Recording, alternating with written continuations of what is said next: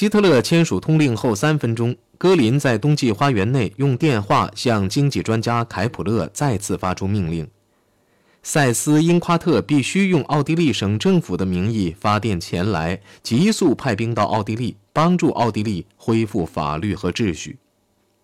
塞斯因夸特必须立即办理此事。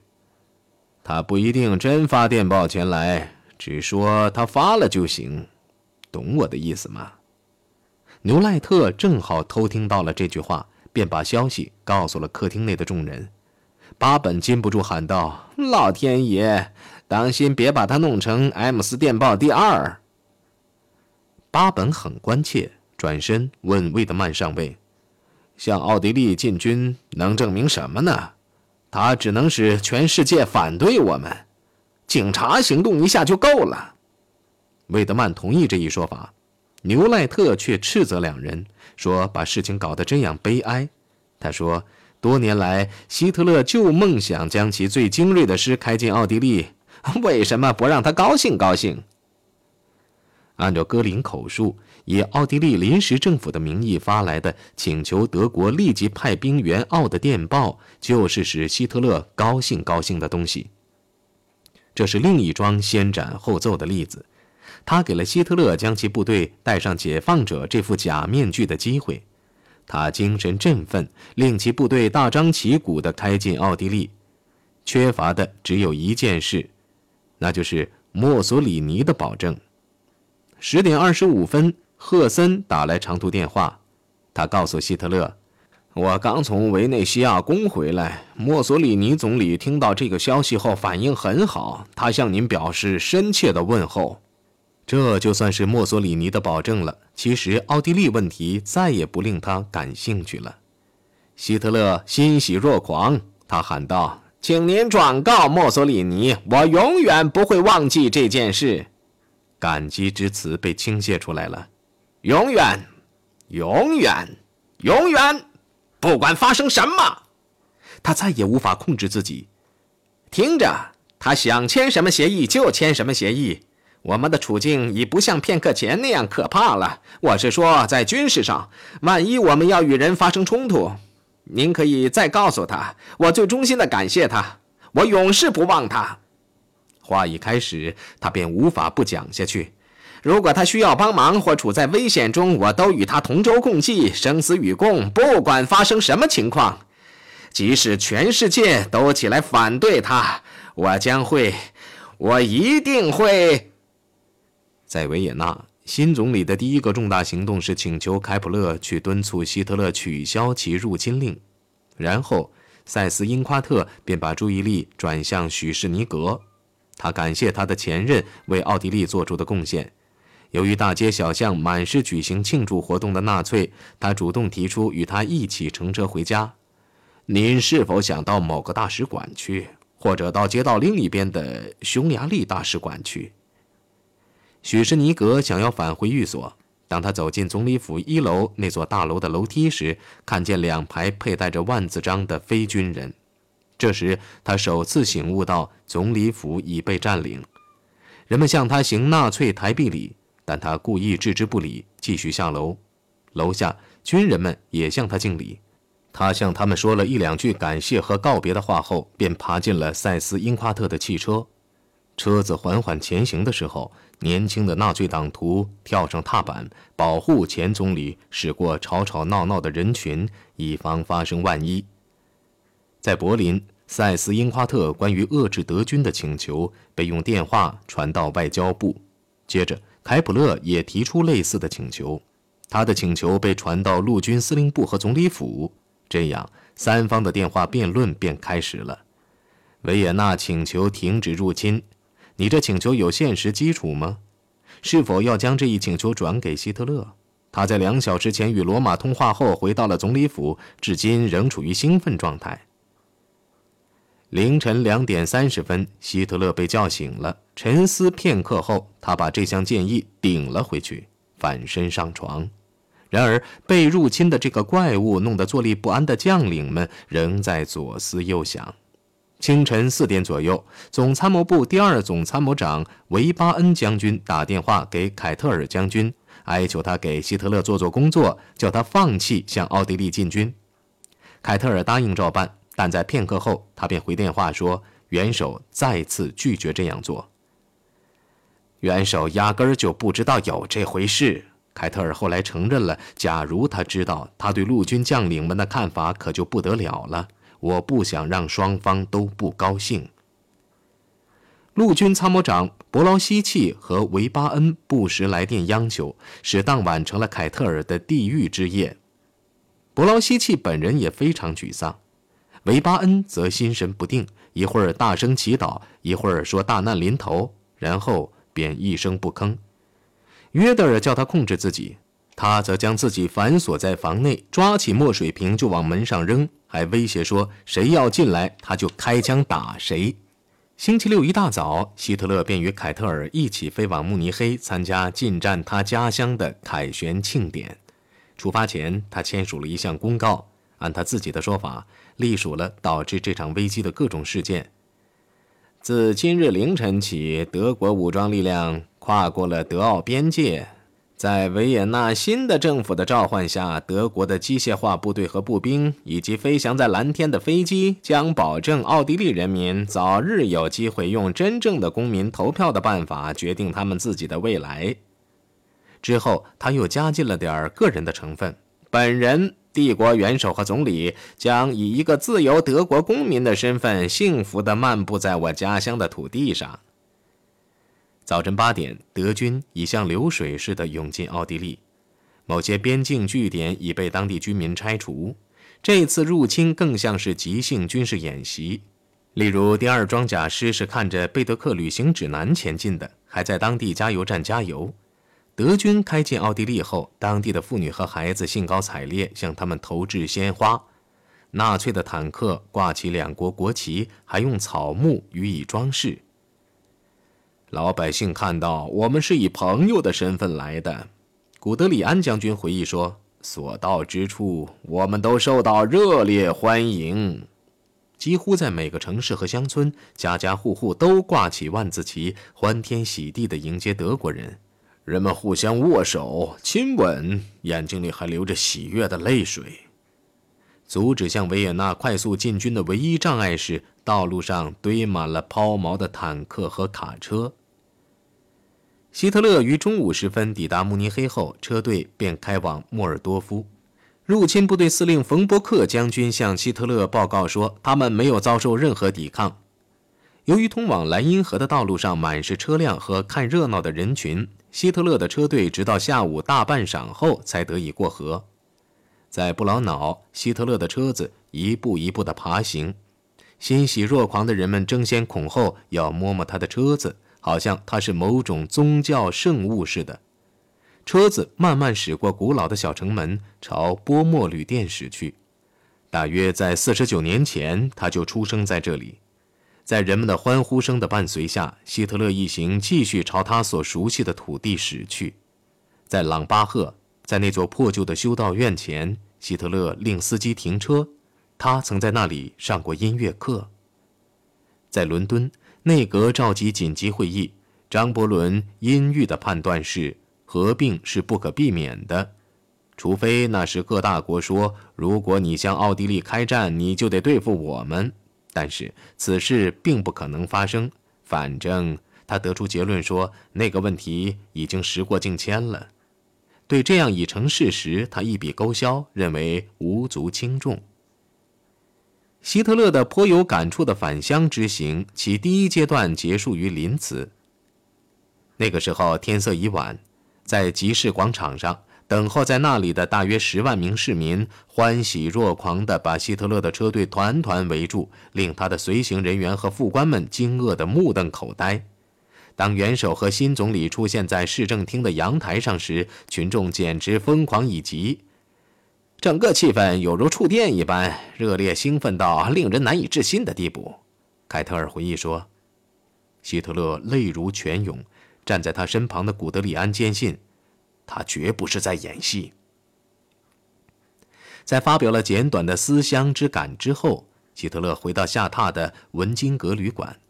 旅馆老板让出了自己的套房，主屋内堆满了动物标本。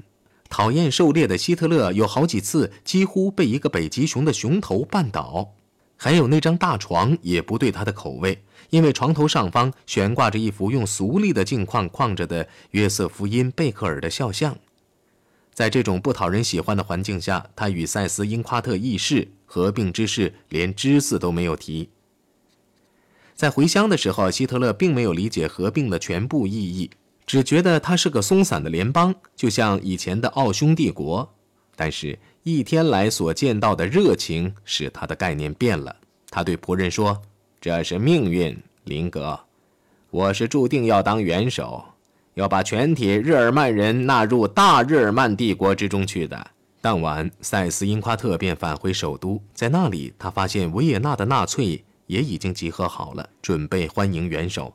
他们准备搞火炬游行。而游行的人已经欢呼得精疲力尽。古德里安将军的坦克车队早在天黑前便从林茨出发，但由于下雪又在修路，大约数英里的道路难于行走，所以在抛下最少五十辆坦克后，他的先遣队于午夜后才抵达维也纳。即使时间已经过了午夜，古德里安发现街上仍站满了激动的市民。看到第一群德国士兵后，他们便立刻疯狂地欢呼。入侵部队由奥地利军乐队开路，打歌剧院前走过。人们用鲜花和用沙哑的声音表示的友情迎接他们。热情洋溢的市民扭下古德里安将军的大衣纽扣以作纪念，还把他一直抬到住所。令市民们惊奇的是，在日出时分，德国军官蜂拥至食品商店，购买了大量奶油、香肠和其他食品。星期天上午，戈林与在伦敦的里宾特洛甫通了电话，把希特勒受到盛大欢迎的情况告诉了他。他说，向奥地利或米克拉斯发布过最后通牒之说是个谎言。里宾特洛甫将此一切都吞了下去，回答说，对发生在奥地利的事，一般英国人并不真正关心。尽管如此，在高兴之余，里宾特洛甫也多少有点关切。他问：“假如发生某种威胁或麻烦，元首是否吃得住？”格林早已派信使坐飞机前往奥地利，敦促希特勒设法超出原来的计划。他建议道：“如果热情如此之高，我们为何不做个彻底？”或许希特勒对格林近日的所作所为一无所知。但也有可能是他故意让他的空军元帅自行其事，以便在发生差错时自己可以不负责任。不管是何种情况，他们的心是息息相通的。希特勒已经命令内政部的一位官员草拟一项关于德奥合并的法律。到中午的时候，法律已经草就。通过后，希特勒批发给了身在维也纳的塞斯因夸特，并令他于当天通过。起初，塞斯因夸特大吃一惊，但是新总理越想越喜欢这项立法。另外，希特勒已经答应在一个月内举行无记名自由投票，批准这一立法。在塞斯因夸特确信这一法令不但必不可免，并且价值连城又有用的时候，他便敦促内阁予以通过，理由是德奥合并乃人民的意志。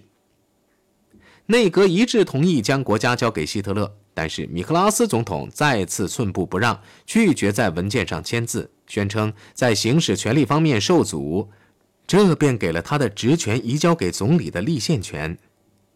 希特勒虽然坚信合并可以立法确立，但心中还有一个主要突兀：自从他与赫森亲王通话以来，他就在等待墨索里尼的正式批准。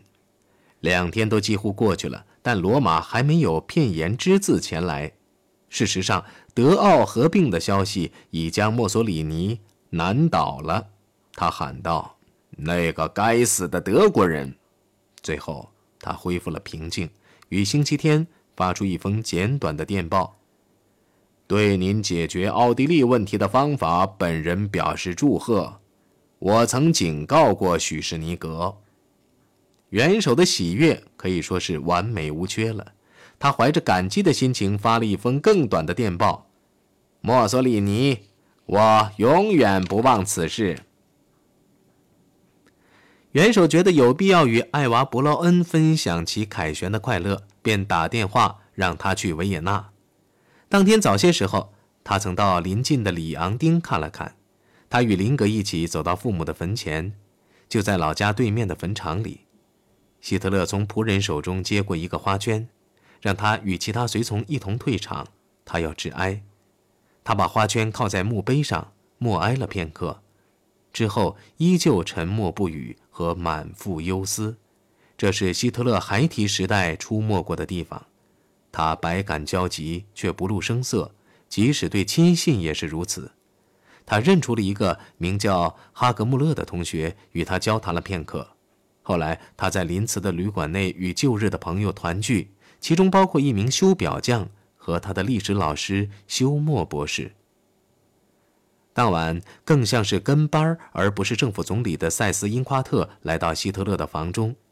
当得知将奥地利变成德国的一个省的法律已经通过时，他感动得不禁哭了。